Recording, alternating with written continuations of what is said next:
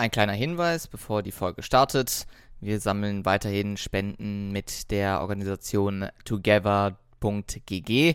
Dort werden Spenden gesammelt für die ganzen Hilfsorganisationen, die Flüchtete aus der Ukraine helfen. Das Ganze könnt ihr tun unter together.gg oder unter betterplace.org.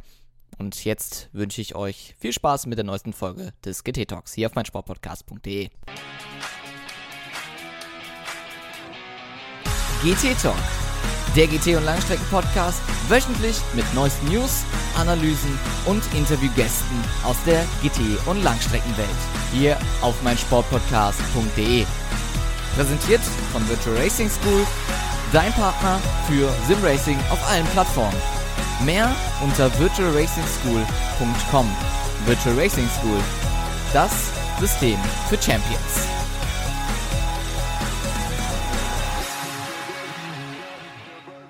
Ein Hallo und ein herzlich willkommen zum GT Talk, der wöchentliche Podcast zur GT und Langstrecke hier auf meinsportpodcast.de.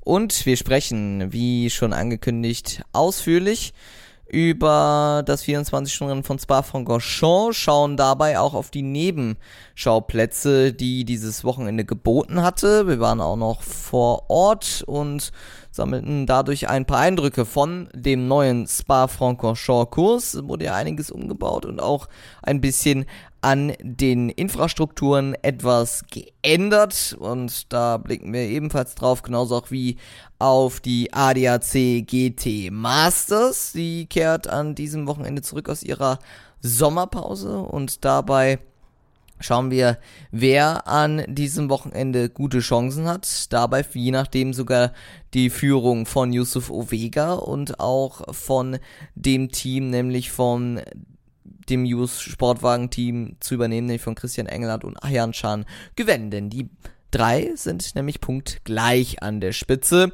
Und da bleibt es weiter entspannt, genauso wie bei der Imser. Die kehrt auch mehr oder weniger von ihrer längeren Pause in Anführungszeichen zurück. Zwar war diese nicht sehr lange, in Anführungszeichen, denn so knapp ein Monat von dem letzten Rennen vom Lime Rock Park und jetzt äh, zum Rennen von Road America, aber ebenfalls da ist die Pause vorbei und da blicken wir ebenfalls drauf. Dann in unserem Blog des Vorschaus und willkommen erstmal hier zum GT Talk auf mein Sportpodcast.de an diesem Mittwoch.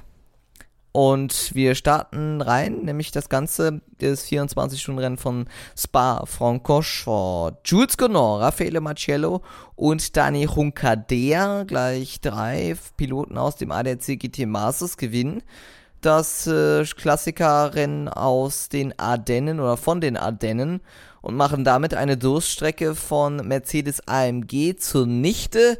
Nämlich neun Jahre mussten sie jetzt warten, von nämlich der letzte Sieg 2013 beim Rennen vom 24-Stunden-Rennen von Spa-Francorchamps.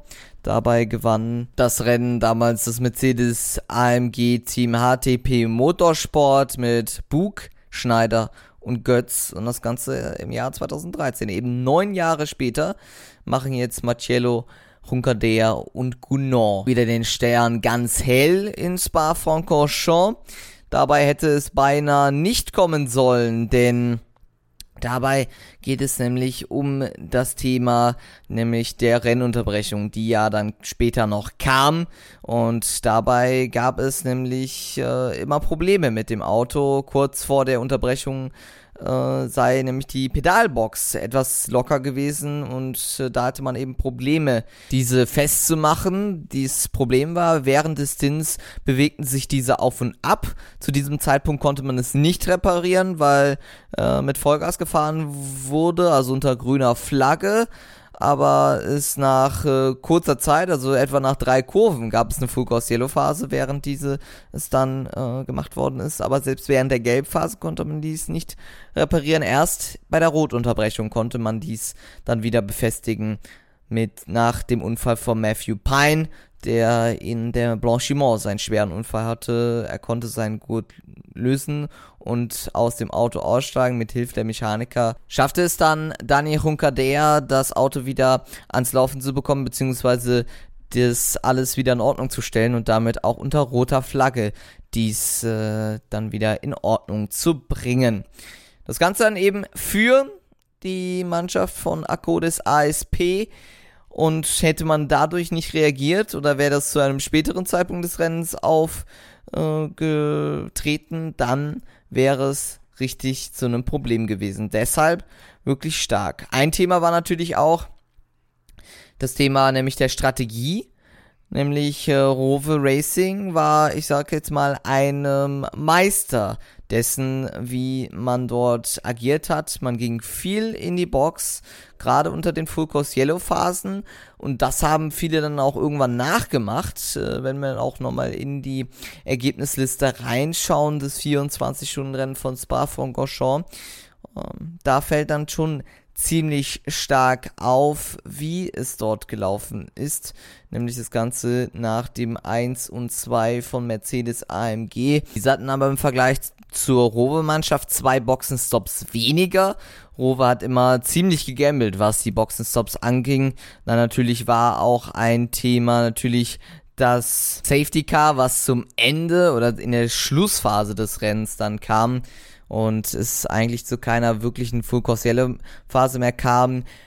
Akkodis ASP und auch KCMG haben reagiert. Diese sind unter diesem Safety Car dann in der letzten Runde reingekommen, während hingegen dann BMW in dieser Runde reingekommen ist, wo das Safety Car dann in dem Sinne abgebogen ist. Also sie sind als Führende noch reingegangen. Das Safety Car ging dann in derselbigen Runde dann in die Box.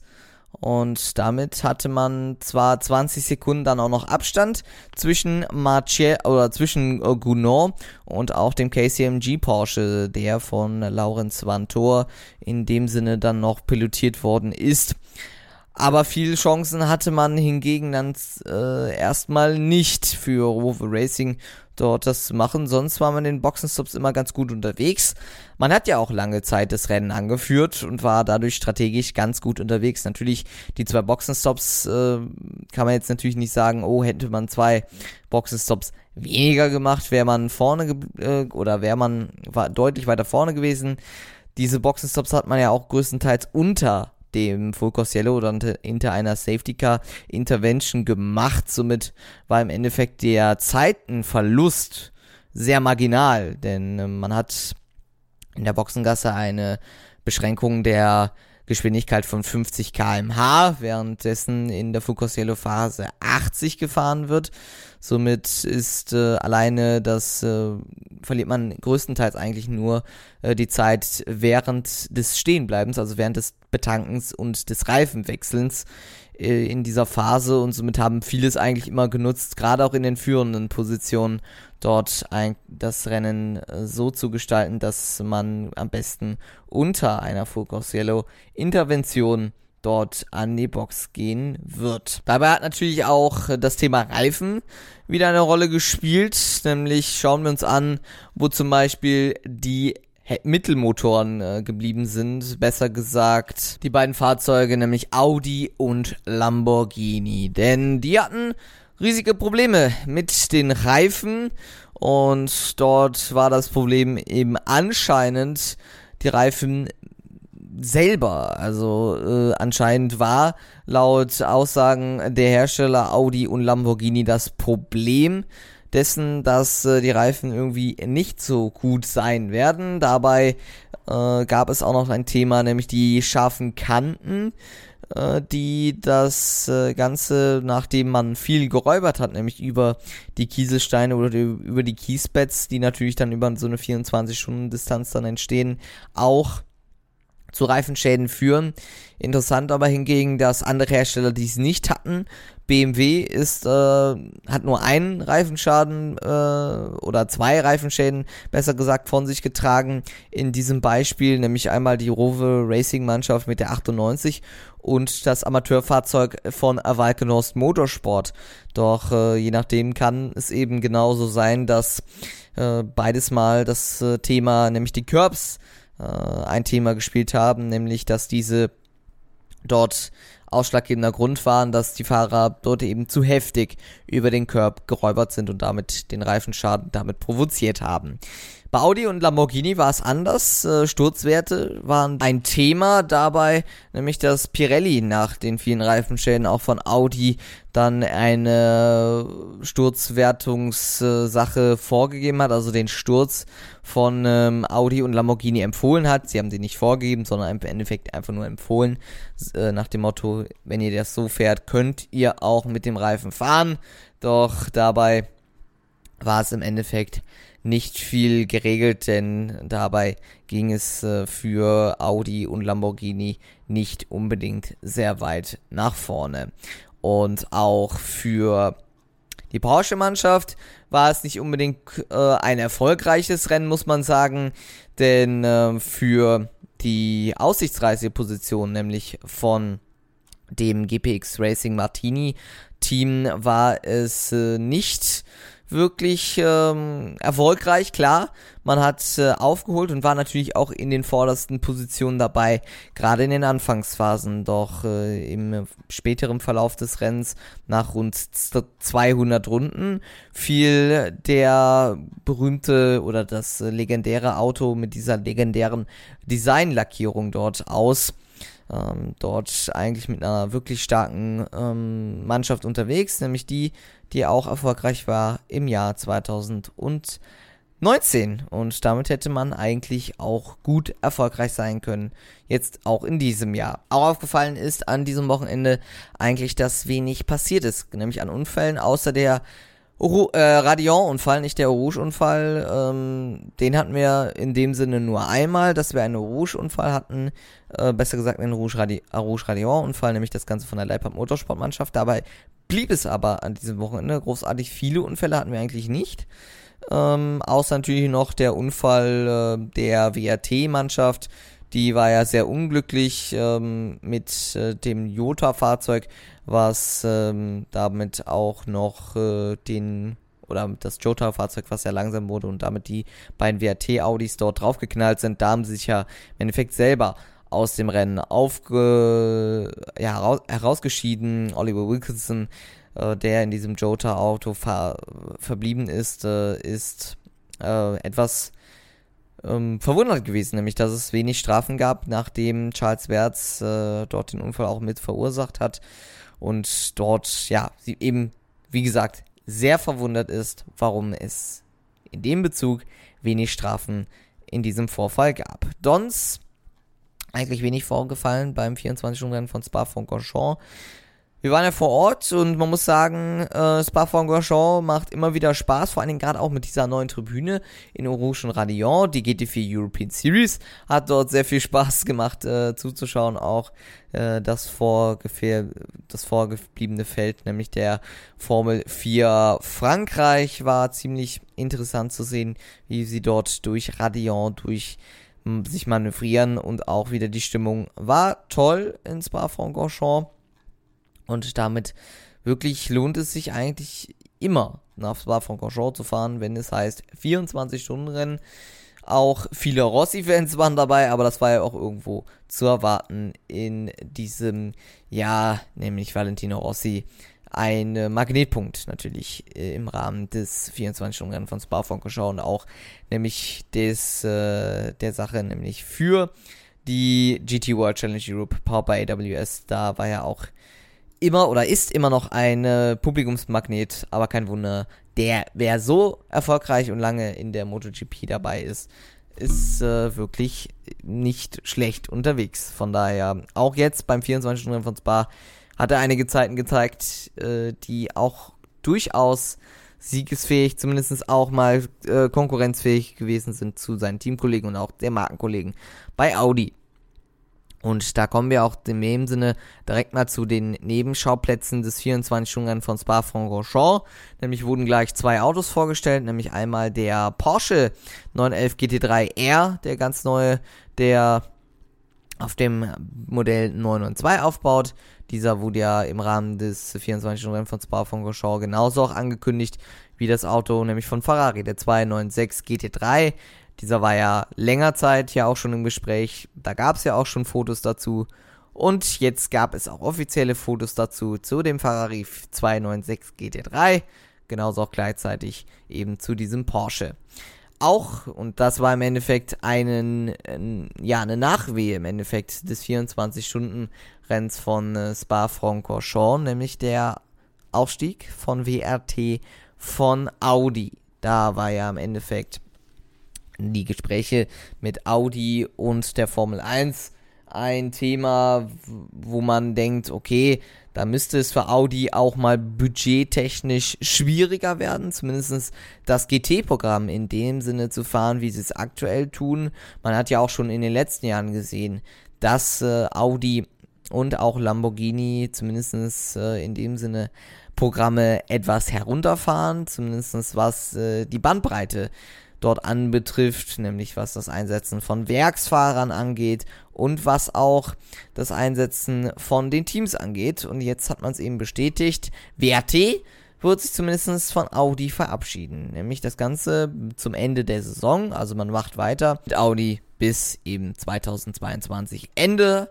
Und dann geht es weiter tatsächlich für die WRT-Mannschaft, die lange Zeit mit Audi dabei gewesen ist, auch in den GT-Meisterschaften, jetzt mit BMW in der, im Thema Le Mans. Man übernimmt eben das Werksengagement von BMW und wird damit das Werksteam für BMW Motorsport in den 24 Stunden von Le Mans, nämlich das Ganze im Jahr 2024. Und das ist eben sehr ähm, extrem. Man muss wirklich sagen, klar, man hätte auch sagen können, WRT geht zu Lamborghini.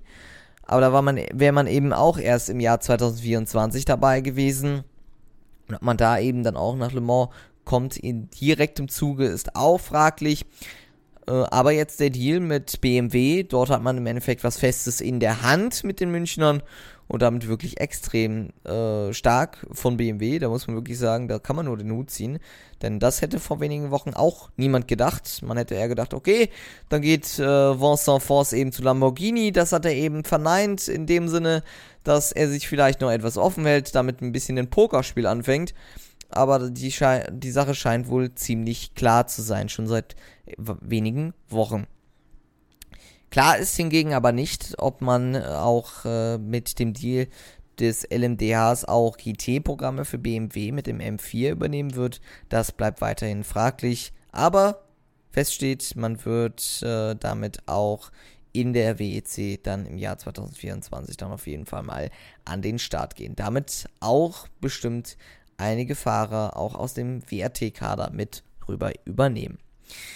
Kommen wir nochmal zurück direkt zum Rennen. Und das war im Endeffekt ja auch von den Klassen äh, bestimmt. Äh, machen wir damit wieder einen Bruch zum Rennen direkt. Und da war natürlich äh, das Hauptthema neben dem Sieg von der Akkus ASP-Mannschaft auch der Sieg der Iron Links Truppe. Nämlich das Ganze der erste Frauensieg ever in einer reinen Frauenbesetzung, nämlich mit der bekannten Iron Links äh, Truppe, nämlich mit Rachel Frei, mit Sarah Bouvi, oh, mit Michael Gatting und mit einer weiteren Besetzung, nämlich vier Fahrerinnen oder Fahrer braucht man in der Goldcup-Wertung. Und dort hat man sich Dorian Pin ausgeliehen. Im Endeffekt, die ist ja schon in der Iron Links oder Iron Dams äh, Truppe dabei. In der Ferrari Challenge ist sie unterwegs und das auch ziemlich gut.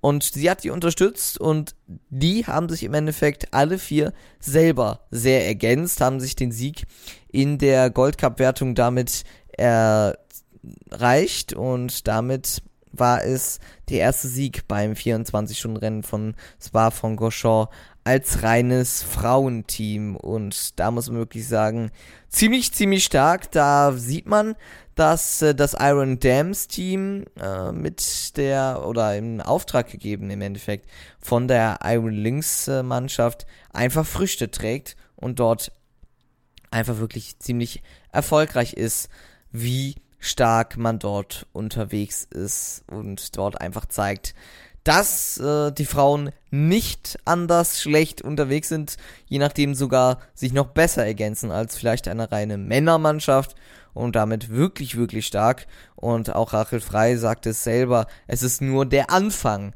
für Iron Dams und damit zahlte sich eben diese äh, jahrelange, jetzt schon seit 2019 jahrelang anhaltende Arbeit auch in der WC und jetzt auch bei der GT World Challenge Europe aus und der Sieg eben von Spa-Francorchamps als erste reine Frauenmannschaft eben nur ein Anfang.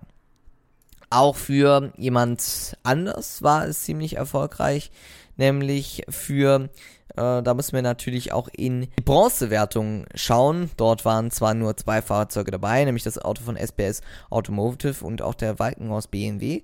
Doch, man muss ja erstmal ins Ziel kommen und siegreich werden. Nämlich das schaffte die Saudi-Arabierin Rema Yufali. Sie gewannte oder sie gewann mit ihrem männlichen Kollegen in der Bronze-Cup-Wertung das Rennen der 24 Stunden von Spa-Francorchamps. Das Ganze eben mit dem Mercedes AMG der SPS Automotive-Besetzung. Äh, Dabei war, waren eben nur zwei Autos dabei in der Bronze-Cup-Wertung mit äh, Müller kurz und Pierberg gewann Jufali dort das Rennen nach 24 Stunden und 5 Runden Vorsprung vor dem Walkenhaus. Auto von Breuer, Young, Overhaus und Walkenhaus selber. Dort hatte man ebenfalls auch bei der SBS-Mannschaft viele Probleme, aber man kam eben in, mit beiden Fahrzeugen ins Ziel, also beide dort in der Bronze-Cup-Wertung gut unterwegs gewesen.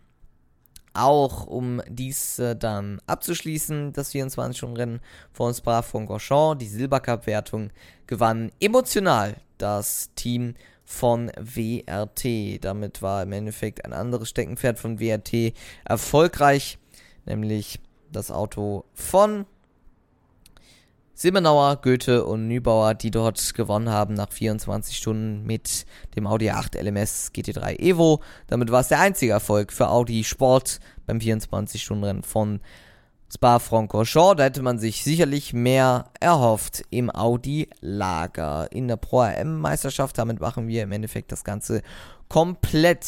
War es nach der finalen Klassifizierung auch äh, das Auto von Constanini, von Michals, Bertolini und Rovera, nämlich die AF Corse Mannschaft, die nach 530 Runden in der Pro AM Kategorie siegte. Damit hatten wir im Endeffekt ein zwar ziemlich unspektakuläres 24-Stunden-Rennen, also wie gesagt wenig passiert. Es war ziemlich taktisch, wie schon erwähnt, aber im Endeffekt wieder ein tolles 24-Stunden-Rennen, gerade auch an der Strecke. Man hat gesehen, viele Rossi-Fans und diese dürfen sich auch freuen, denn er wird voraussichtlich und äh, damit auch gerade nach der Ankündigung von WRT wohl auch weiterhin seine ähm, Engagement in der GT World Challenge weitermachen in dieser Saison und auch noch wohl im Jahr 2023. Und damit werden wir ihn wohl auch wieder dann beim 24-Stunden-Rennen von Spa-Francorchamps wiedersehen. Wiedersehen machen wir auch wieder, nämlich das Ganze nach einer kurzen Pause.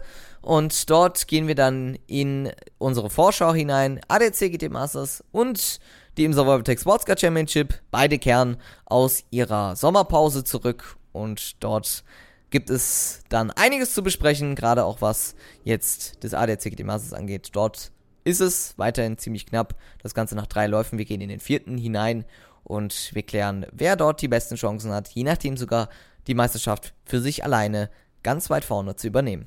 Kurzes Pause, dann geht's hier weiter im GT Talk auf ein Sportpodcast.de. Zurück aus der Pause hier im GT Talk auf ein Sportpodcast.de und wir schauen auf die ADC GT Masters und dort bleibt es weiterhin spannend, während wir mal auf die Punktetabelle schauen und diese sieht wie folgt aus. Wir haben Punktgleichheit.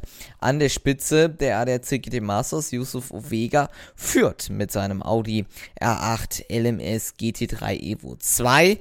Das Ganze eben in dieser Meisterschaft. Dort der 20-Jährige alleine alleiniger Führender in der Meisterschaft. Christian Engelhardt und Ayan Chang werden zwar punktgleich halt, aber von Ergebnis her etwas schlechter aufgestellt, deshalb auf 2 und 3. Trotzdem punktgleich.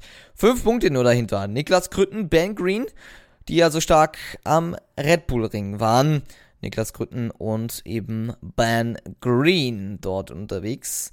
Auf der Nummer oder auf der dritten Position Albert Costa Balboa, Jack Aitken, die erlebten ihr High auf äh, dem Rennen von Sandford, also dem letzten ADAC GT Masters Auftritt äh, dort vor der Sommerpause. Auf Platz 5 der 24-Stunden-Rennsieger von Spa-Francorchamps, Raffaele Marcello, 58 Punkte. 12 Punkte Abstand sind es auf die führende Position, auf Yusuf Vega und auch auf Christian Engert und Ayan Chang Güven. Frank Pereira und Arthur Rogier, der zweite Emil Frey Lamborghini, auf der sechsten Position unterwegs, ein Punkt nur hinter Raffaele Marcello, Dennis Marshall und Kim Louis Schramm dort dann dahinter auf Platz 7 Punkt Gleichheit. Jonathan Aberdeen ja nicht dabei. Dort haben wir eine weitere Umbesetzung bei dem Landgraf-Team. Da kommen wir gleich noch zu sprechen. Jesse Krohn, Nicky Katzberg mit 55 Punkten, damit 15 Punkte dort hinter. Und Ricardo Feller, der gleichzeitig noch in der DTM unterwegs ist, mit 50 Punkten. Tatsächlich sogar noch vor seinem, ja, Ex-Teamkollegen, nämlich Christopher Mies, der an diesem oder am letzten Wochenende Vater geworden ist im Rahmen des 24-Stunden-Rennen von Spa-Francorchamps. Da nochmal alles Gute zur Familie Mies und Dort eben jetzt äh, weiterhin immer noch vorne Ricardo Feller. Das Ganze vor äh, eben seinem Ex-Kollegen 14 Punkte davor noch in der Meisterschaft, obwohl er nicht mal alle Rennen bestreiten wird in der laufenden Saison. Ja, ich habe es schon angekündigt. Äh, es gibt eine Änderung, nämlich wieder mal bei der Landkraftmannschaft, nämlich AMG, Mercedes AMG Werksfahrer. Maro Engel kehrt zurück in das ADC GT Masters. Er freut sich über eine Rückkehr in die deutsche GT-Meisterschaft und wird neben Raffaele Marcello das ganze Cockpit über das Wochenende übernehmen. Vor dem Rennen oder vor dem Rennwochenende von Sanford wurde Jonathan Aberdeen von der Landgraf-Truppe ab serviert. Dort war an den Dünen von Sanford schon der Italiener Lorenzo Ferrari am Steuer. Doch so ganz war man sich wohl bei Landgraf auch nicht so unbedingt sicher und so unbedingt äh, zufrieden. Und damit setzt man jetzt zumindest für dieses Wochenende auf äh, einen, ja, im Endeffekt einen No-Brainer, nämlich auf Maro Engel, der auch in der DTM unterwegs ist und damit auch im Endeffekt schon viele Rennen äh, in dieser Saison absolviert hat, ja auch schon bei den beiden 24 Stunden von Nürburgring und auch von Spa dabei. Aber ich glaube, da sollte sich zumindest das Duo mal eher ergänzen, als es vielleicht jetzt äh, Ferrari oder auch Jonathan Aberdeen gemacht haben. Denn äh, dort hat man im Endeffekt gesehen, dass äh, Jonathan Aberdeen dort ja wenig Einflussnahme hatte, in dem Sinne, wie sich das Ergebnis ausgeht. Das hatte dann eher Raffaele Marcello, der hat das Ergebnis noch einigermaßen immer irgendwie äh, rumgerissen in ein gutes, aber Lorenzo Ferrari war eben nicht unbedingt der Fahrer, genauso auch wie Jonathan Aberdeen, die das Team nach vorne gebracht haben. Das könnte sich jetzt ändern, eben mit Maro Engel an diesem Wochenende. Ein Thema, was äh, auch drüber ziemlich viel spekuliert worden ist und auch drüber gesprochen worden ist, ist nämlich der Rennleiter Sven Stoppe. Mehrere Strafrunden wer, sind im Gespräch, anstatt zum Beispiel einer Durchfahrtsstrafe. Dabei ging das Prozedere dahingegen, dass man ja seit 2021 diese Long Lap Penalty eingeführt hatte und der 51-jährige Sven Stoppe eben seit dem letzten Jahr das Sagen hatte und er hat auch diese Long Lap Penalty eingesetzt. Ob Safety Car Einsatz oder Durchfahrtsstrafe, der gelernte Finanzbeamte aus Geberoth hat das letzte Wort. Er lässt sich eben äh, bei den teilweise schwierigen Entscheidungen auf den Rat seiner Mitarbeiter und das ist eben auch Teamwork. Und sein neuestes Projekt nach der Long Lap oder nach der Penalty Lap im letzten Jahr, die sich ja auch seit äh, diesem oder im Endeffekt auch in diesem Jahr mit weitergetragen hat, ist äh, das Thema Durchfahrtsstrafen sollen möglichst abgeschafft werden. Zitat heißt es hingegen, diese Strafe ist über die Saison gesehen in gewisser Weise ungerecht, denn je nach Rennstrecke und Länge der Boxeneinfahrt variieren die Piloten unterschiedlich unterschiedlich viel Zeit. Und dort geht es im Endeffekt äh, darum, zum Beispiel, wenn man überlegt, die Boxengasse am Nürburgring ist anders als zum Beispiel die am Hockenheimring, natürlich anders als die am Red Bull Ring. Äh, dort hat er im Endeffekt total recht. Und diese Long Lap Penalty oder diese Penalty Zone, Penalty Lab ist äh, genau definiert, genau gleich oder ist im Endeffekt genau gleich. Klar ist sie manchmal so positioniert, dass sie vielleicht etwas günstiger liegt für die Fahrerinnen und Fahrer des GT Masters, aber äh, sie macht zumindest nicht so viel Unterschied, dass man sagen könnte, okay, eine Durchfahrtsstrafe äh, würde da besser aussehen. Deshalb ziemlich äh, interessantes Projekt von Sven Stoppe, ob man das so durchkriegt und ob wir das auch im nächsten Jahr oder vielleicht noch im Laufe der Saison sehen werden, ist dann fraglich. Vor allen Dingen, wie viele Penalty Laps sind es dann im Endeffekt für eine Durchfahrtsstrafe? Wenn es drei oder vier sind, dann äh, lohnt es vielleicht gar nicht, solche Strafen dann je nachdem auszusprechen äh, oder zumindest machen dann vielleicht äh, einige äh, Hersteller oder zumindest die Teams dann je nachdem sogar nicht mit. Wer weiß. Auch ein Team, was zumindest neu an diesem Wochenende ist, zumindest auf dem Papier neu ist, ist nämlich Paul Motorsport. Die haben wie erwartet das äh, unter dem Namen laufende T3 Motorsport Engagement in der ADAC GT Masters übernommen.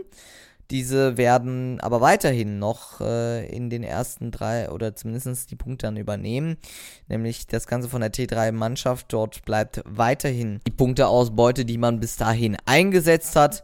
Und auch sollte das Szenario eintreffen, dass T3 Motorsport insolvenz gehen sollte, wird das Engagement von Paul Motorsport in den GT Masters nicht betroffen sein. Tobias Paul stellte hingegen auch dem Portal motorsporttotal.com hingegen klar, dass man alles versuche, dass es nicht zu einer Insolvenz kommen sollte. T3 Motorsport ist ja auch in der DTM oder durch das DTM-Engagement in deutliche Schieflage geraten, weil Esme Hawkeys Hauptsponsor Rocket unter anderem kurz vor der Saison absprang. Nach zwei Rennwochenende äh, enden, also das Ganze von Portimao und auch vom Lausitzring, verabschiedet man sich und ist seitdem nicht mehr in der DTM zu finden. Auch die Einsätze im GT Masters liefen davon unabhängig. Diese Unabhängigkeit wird nun auch namentlich besiegelt und somit ist klar, dass zumindest die Paul Motorsport Mannschaft bzw. T3 Motorsport dort in dem Sinne weitermacht dann beim und auch an diesem Wochenende und auch für die restliche Saison ADAC GT Masters. Also interessant in dem Sinne, was auch an News betroffen ist. Schauen wir aufs Rennwochenende direkt. Die GT Masters dort unterwegs ja auf dem Nürburgring. Das Ganze wie immer auf der Kurzvariante die für die Zuschauerinnen und Zuschauer auf den Tribünen ziemlich interessant ist. Tickets gibt es ja immer noch zu kaufen auf der Tagestrasse oder auf adcmotorsport.de. Und dort findet ihr alle Informationen eben zum GT Masters. Und dort gibt es äh, eben weiterhin auch Informationen zu den Tickets. Das Ganze eben jetzt mit der mit dem Nürburgring Kurzanbindung, wie gesagt, interessanter für die Zuschauerinnen und Zuschauer auf der Tribüne. Die Autos kommen eben mehrfach oder mehrmalig äh, in kürzerer Distanz äh, dort vorbei. Es lässt sich auch besser überblicken, wenn man zum Beispiel auch auf der Tribüne der Mercedes AMG Arena sitzt und dort das Rennen verfolgt. Äh, eine Strecke, die ADAC GT Masters im Endeffekt äh, für Marken prädestiniert sind, die auch aus dem Bereich Mittelmotor stammen. Dort ist zum Beispiel die Marke Audi zu erwähnen. Dort äh, ist man im Endeffekt in den letzten Jahren ziemlich erfolgreich gewesen auf dem Nürburgring. Dort war man unter anderem im Jahr 2018 ziemlich stark unterwegs. Dort äh, die ISA Mannschaft unterwegs mit Philipp Salaquala und Frank Stibler äh, das zweite Rennen gewonnen und auch im letzten Jahr das erste Rennen, was äh, meisterschaftsentscheidend war, nämlich für Ricardo Filler und Christopher Mies im Jahr 2018. 21. Auch den Rundenrekord hält Audi, den Qualifying-Rekord und auch eben den Rundenrekord. Beides mal Frank Stibler 1.25.681 Qualifying und 1.26.812 im Rennen Nummer 2 2018 jeweils. Auch Porsche darf man nicht unerwähnt lassen. Michael Ammermüller und Christian Engelhardt, damals mit der SSR Performance Mannschaft im Jahr 2020 erfolgreich gewesen, genauso auch wie im Folgejahr mit äh, seinem Partner damalig Matthew Jamine für SSR Performance. Auch im vorherigen Jahr, also 2020, war Robert Renauer und Sven Müller im Pricot Herbert Motorsport Auto sehr stark unterwegs. Auch äh, Küss Team Bernhard, damals auch noch mit Team-Eigner Timo Bernhard, stark unterwegs gewesen mit einem Sieg in Rennen Nummer 2 Und im Endeffekt fehlt uns so ein bisschen die Power-Autos, also die im Endeffekt viel Leistung mit sich bringen. Dazu erwähnen unter anderem vielleicht ein Mercedes AMG GT3. Diese haben seit 2018 am Nürburgring nichts mehr geholt auf der Kurzanbindungslinie. Also kein Sieg für die Mercedes AMG Mannschaft seit dem Jahr 2018. Ähnlich sieht's auch für BMW aus. Dort ist man im Endeffekt oder läuft man einer Durststrecke von rund neun Jahren hinterher. Also der letzte Sieg damals noch mit dem BMW Z4 GT3, Claudia Hürtgen und Dominik Baumann, die damals im Rennen Nummer 2 das Rennen für sich entscheiden konnten. Erfolgreichste Fahrzeug hingegen ist aber trotzdem ein Power-Fahrzeug, nämlich die Corvette Z06R.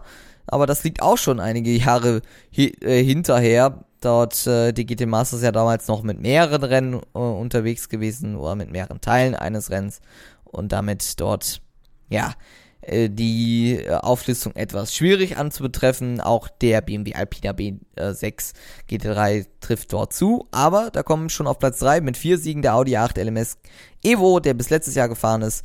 Also feststeht, äh, dort ziemlich stark in den letzten Jahren Audi und damit dürfen wir ebenfalls dann rechnen Audi oder Porsche.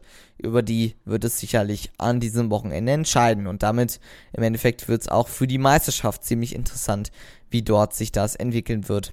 Gerade da ja auch ein Audi in Form von Yusuf Vega vorne ist und auch ein Porsche-Duo vorne ist, nämlich das Ganze mit Christian Engert und Ayachan Güven an diesem Wochenende dort, je nachdem, um den Kampf der Meisterschaft führt.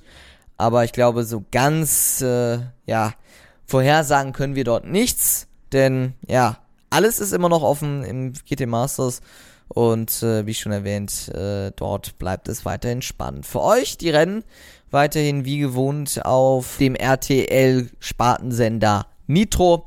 Die übertragen, übertragen wie immer live 12.30 Uhr das Rennen und auch im Anschluss dort den Porsche Carrera Cup Deutschland mit deren Meisterschaftsführenden Laurin Heinrich. Da geht es eben auch um die Wurst beim Carrera Cup Deutschland. Aber wie erwähnt, äh, Nitro überträgt ab 12.30 Uhr Rennen live im Fernsehen, äh, jeweils am Samstag und am Sonntag und das Qualifying und auch die Rahmenserien, unter anderem GT4 Germany, TCR Germany und auch die ADC Formel 4. Das Ganze dann bei sport.de oder adc.de slash motorsport. Dort findet ihr die Rennen dann in voller Länge und auch live zu sehen. Damit beenden wir die ADC GT Masters. Äh, wir werden live vor Ort sein und auch Stimmen für euch dort einfangen. Alles zum ADAC GT Masters hört ihr dann in der nächsten Ausgabe hier im GT Talk auf ein Sportpodcast.de. Schauen wir noch auf die Insolventec Sportscar Championship. Dort ist im Endeffekt das äh, vorletzte Rennen für die DPI-Klasse, bevor es dann zum Saisonfinale der äh, des Rennens von Petit Le Mans geht und dort jetzt eben bei Road America noch äh, einiges zu holen. Für die GT-Klasse hingegen sind es noch drei Rennen, denn wir haben noch ein GT-Only-Rennen das Ganze nämlich vom Virginia International Raceway, der Michelin GT Challenge at VIR, also auf dem Virginia International Raceway, der dort ausgetragen wird. Jetzt eben der Imsa Fastline Sportscar Weekend auf dem Road America. Wie gewohnt, die Distanz 2 Stunden und 40. Das Ganze dort auf den 6,5 Kilometer langen Kurs von Elkhart Lake. Im Starterfeld dabei alle Klassen von der DPI, LMP2, LMP3, GTD Pro und auch der GTD-Klasse. Großartig viel hat sich in dem Sinne eigentlich nichts geändert ähm, in den Klassen. Dort fällt zum Beispiel vielleicht auch auf das Auto von JDC Miller Motorsports in der LMP3-Klasse, aber das ist in dem Sinne relativ unspannend, was dort äh, ist. Fünf, äh, beziehungsweise äh, sechs die BIs äh, kämpfen um die Krone dort, um den aktuellen Tabellenführer Olivier Jarvis und Tom Blomqvist, dort äh, die direkten Verfolger Ricky Taylor und Philippa Albuquerque. Dort muss die Cadillac äh, Aufgebotsmannschaft, äh, zum Beispiel auch äh, Earl Bamber, Alex Lind und auch von Renger Wander Sande und von Sebastian Bode einiges kommen, um das Ruder noch je nachdem rumreißen zu können. In der LMP2 sind sechs Fahrzeuge dabei, unter anderem die Pierre von Matthiesen Motorsport-Mannschaft, die ja eigentlich immer dabei ist, und auch die Dragon Speed-Mannschaft mit Juan Pablo Montoya und Hendrik Hitman, die in der 81 unterwegs sind. In der GTD Pro bleibt es weiterhin wie gewohnt, nur außer dem Fahrzeug von Webertech äh, Racing, die sind ja schon seit dem letzten Rennen nicht mehr in der GTD Pro dabei. Dort sind jetzt im Endeffekt in der GTD Pro die aktuellen Tabellenführer Pfaff Motorsport dabei, Antonio Garcia, äh, John Taylor in der Corvette, Vaser Sullivan Racing mit äh, Jack Ben Bernie Code, Gunn und Alex Cabreras, die ja auch beim 24-Stunden-Rennen von Spa dabei sind, waren mit der Art of Racing Truppe und auch BMW Team NRLL weiterhin dabei, Conor De Filippi und John Earlworth, die aber kaum ein Wort in der Meisterschaft mitspielen werden. In der GT Daytona, also in der GTD-Klasse, ähm, sind es elf Fahrzeuge. Dort im Endeffekt fällt jetzt auch nicht großartig viel auf. Weiterhin dabei die Rick Ware-Mannschaft, die ja auch beim Rennen von äh, Canadian Tire Motorsport Park sehr stark unterwegs waren. Platz 3, aber jetzt eben in dem Rennen von Lime Rock Park oder im Lime Rock Park das Auto heftig zerstört haben. Ryan Eversley und Adrian Reed, die auf dem Auto gemeldet sind, fahren auch weiterhin auf dem 51er Wagen, auf dem Acura NSX GT3. Auch alles weitere zu IMSA hört ihr dann in der nächsten Woche. Das Rennen verfolgen könnt ihr wie immer bei den Kollegen auf Deutsch bei Motorvision TV. Das Ganze am Sonntag, dem 7.8. ab 20.30 Uhr und das Qualifying schon vorher bei IMSA TV am Samstag und auch das Rennen, wenn ihr wollt, auch bei den Kollegen, unter anderem John Heindorf, also von Radio Le Mans, gerne im SATV auch ab 20.30 Uhr am Sonntag. Und wir bedanken uns für das Zuhören für diese Woche, melden uns dann äh, nach dem Wochenende des ADAC GT Masters auf dem Nürburgring wieder. Heißt also, wir treffen uns im Endeffekt nächste Woche, Mittwoch, wieder selbe Stelle, selbe Welle wünsche noch einen wunderschönen Mittwoch und bis dahin möge der Rhythmus sein. Ciao, tschüss und bye bye hier im GT Talk auf Sportpodcast.de. Ein kleiner Hinweis, bevor die Folge startet. Wir sammeln weiterhin Spenden mit der Organisation together.gg. Dort werden Spenden gesammelt für die ganzen Hilfsorganisationen, die Flüchtete aus der Ukraine helfen. Das Ganze könnt ihr tun unter together.gg oder unter betterplace.org. Und jetzt wünsche ich euch viel Spaß mit der neuesten Folge des GT Talks hier auf meinsportpodcast.de. GT Talk, der GT- und Langstrecken-Podcast, wöchentlich mit neuesten News, Analysen und Interviewgästen aus der GT- und Langstreckenwelt. Hier auf meinsportpodcast.de. Präsentiert von Virtual Racing School, dein Partner für Simracing auf allen Plattformen. Mehr unter virtualracingschool.com. Virtual Racing School. Das System für Champions.